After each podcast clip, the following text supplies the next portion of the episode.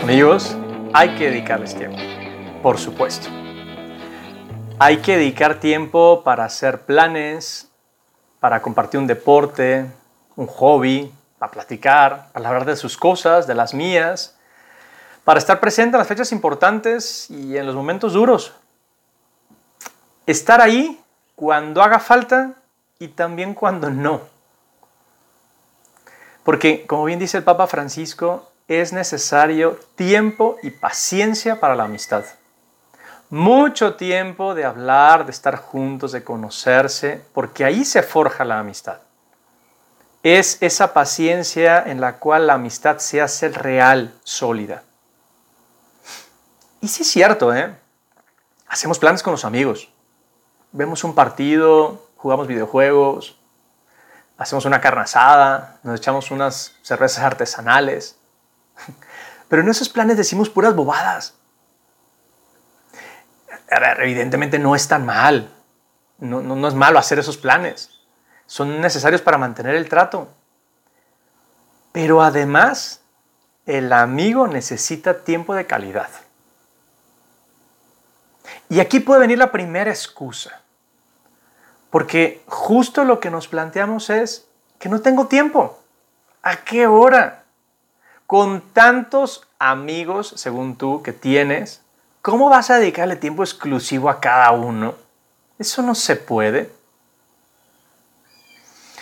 No se puede porque tal vez no has puesto atención a los que verdaderamente te importan. Hablemos con claridad. A lo largo de la vida conoces a muchas personas. Pero en algún momento es saludable establecer un orden de prioridades para dedicar tiempo a las personas con las que de verdad quieres estar. Un tip, ahí te va una idea. Si eres de los que no suele borrar sus conversaciones de WhatsApp y las tiene guardadas desde que empezó la aplicación, te saldrá de mucha utilidad esta idea. Revisa con quienes tienes más de un año sin enviar un mensaje. Ni siquiera lo felicitaste por su cumpleaños.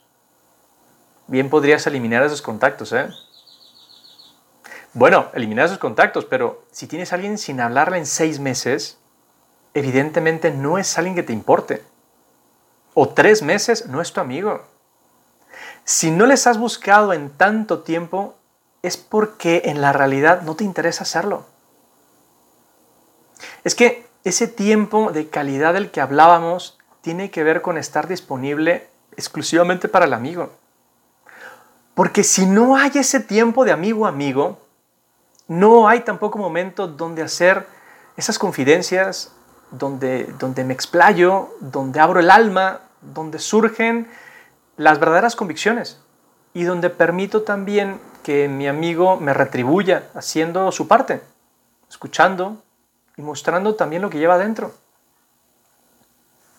Evidentemente eso no tiene nada que ver con estar encima de él, enchinchando en plan ladilla, hablando cada cinco minutos, queriendo una exclusividad enfermiza. No, no, no, no, no, nada más lejos de la verdadera amistad que la envidia o los celos.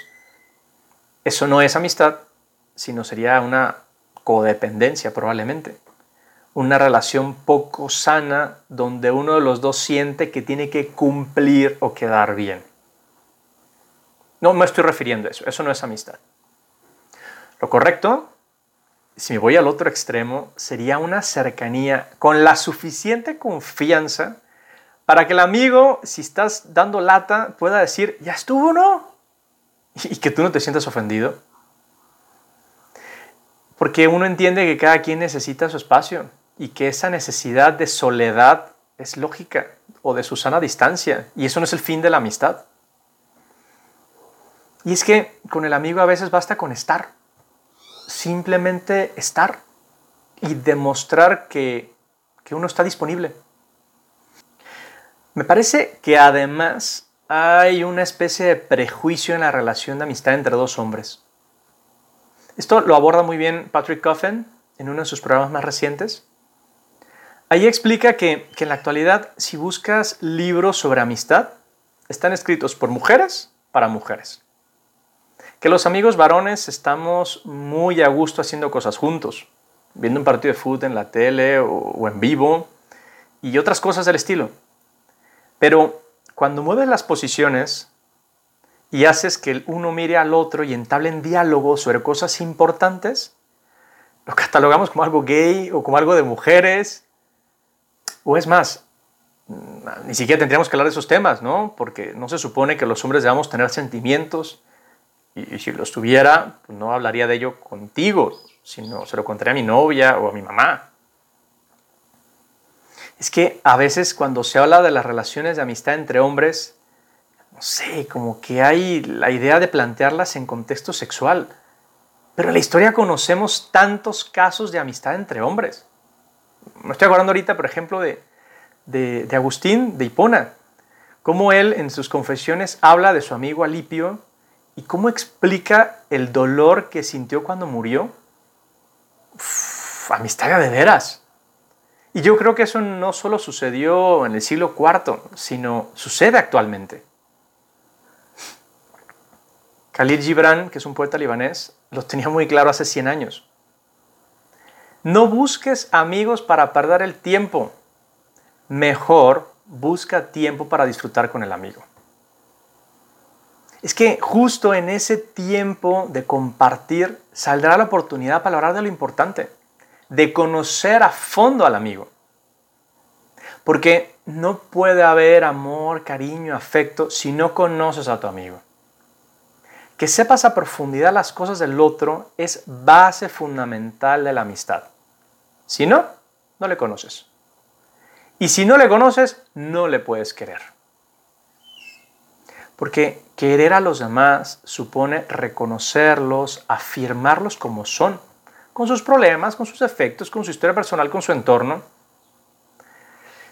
Aprender a descubrir lo bueno que tiene cada persona. Porque un amigo necesita nuestro cariño y no lo debe recibir solo cuando cumpla ciertas condiciones sino simplemente porque es mi amigo. También este exjugador de, de americano, Ed Cunningham, tiene tremenda frase. El amigo es ese ser extraño que te pregunta, ¿cómo estás? Y se espera para escuchar la contestación.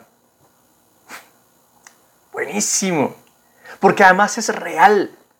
Una conversación normalita empieza así. Hey, ¿cómo estás? Bien, gracias. ¿Y tú? Bien, también. Y hablas de otra cosa. Yo personalmente experimento esto cada vez que hablo con mi mejor amigo. Yo sé que si él me pregunta, ¿cómo estás? Sé que un muy bien por respuesta no es suficiente. Si me limito a contestar así, siempre me preguntará, ¿y qué más? Porque al amigo no le interesa la situación superficial, le interesas tú. Por eso siempre pregunta más. Con los amigos uno se explaya, porque yo sé que cuando el amigo me pregunta cómo estoy, es que de verdad le interesa cómo estoy. No es una fórmula para empezar una conversación, porque le importo yo. Por eso le importa cómo estoy. De la misma manera, si un amigo te cuenta algo importante, que le preocupa un trabajo o la enfermedad de su mamá o lo que sea, lo lógico es que uno sea empático con esa situación. Y luego a la primera oportunidad le preguntes cómo va el asunto o en qué puedes ayudarle. Porque del amigo nada, nada, ninguna situación puede serte indiferente. Por supuesto, nunca se me escapará su cumpleaños o su aniversario o algún evento que yo sepa que para él es importante. E, esto es básico, básico. Y más aún, si está lejos, necesito estar más pendiente de mi amigo, si es que quiero mantener la amistad. Y eso implicará que haga más esfuerzos por continuar esa relación. Por eso yo te lo pregunto, ¿conoces bien a profundidad a tus amigos? Por ejemplo, eh, ¿sabes cómo se llaman sus papás? ¿O cómo están de salud? ¿Sabes cuál es su película favorita? o la canción que más le gusta? No sé, me parece que hay cosas básicas que debo conocer de mis amigos. Y algunas que tal vez no son tan importantes, pero que me dan buena información para luego tenerle presente. Y cuando surja la ocasión, tener un detalle con él o llamarle porque hay algo que me encontré que seguro le gustaría conocer. O sea, como conozco muy bien a mi amigo, hay muchas cosas que me recuerdan a él.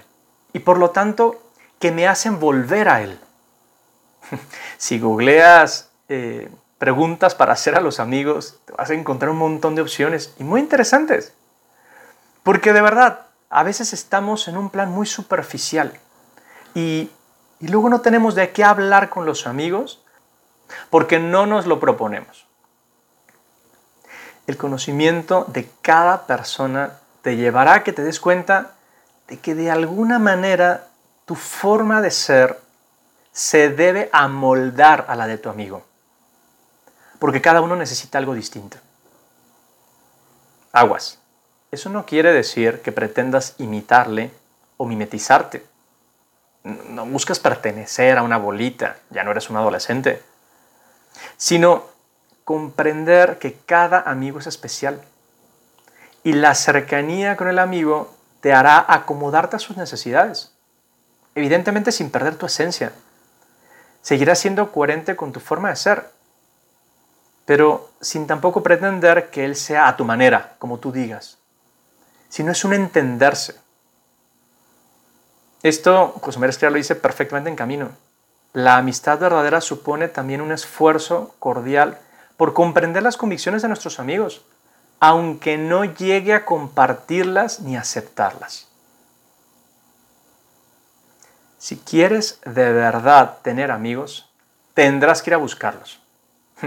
Esperar a que llegue alguien y te diga, hey, eh, ¿quieres que yo sea tu amigo en el que puedas confiar? No sucederá. No sucederá. La verdad, si pones a un grupo de hombres en una sala a platicar de cosas personales, habrá silencio absoluto. Pero bien sabemos que todos necesitamos a alguien con quien desahogar nuestros problemas, nuestros sentimientos, nuestras ilusiones. Y por eso necesito dar el primer paso para buscar a mis amigos, para perder tiempo con ellos y para conocerles. En el mismo show de, Patrick Coffin, que hablaba antes, se lanzaba esta pregunta. Además de la gente con la que vives en tu casa, ¿quiénes son las cinco personas con las que más convives? Piénsatelo. ¿Son esos personajes tus amigos? ¿Son de verdad amigos? De este modo, nuestros amigos nos ayudan a comprender de verdad la vida, a verla de manera distinta a la nuestra y enriquece tu vida interior.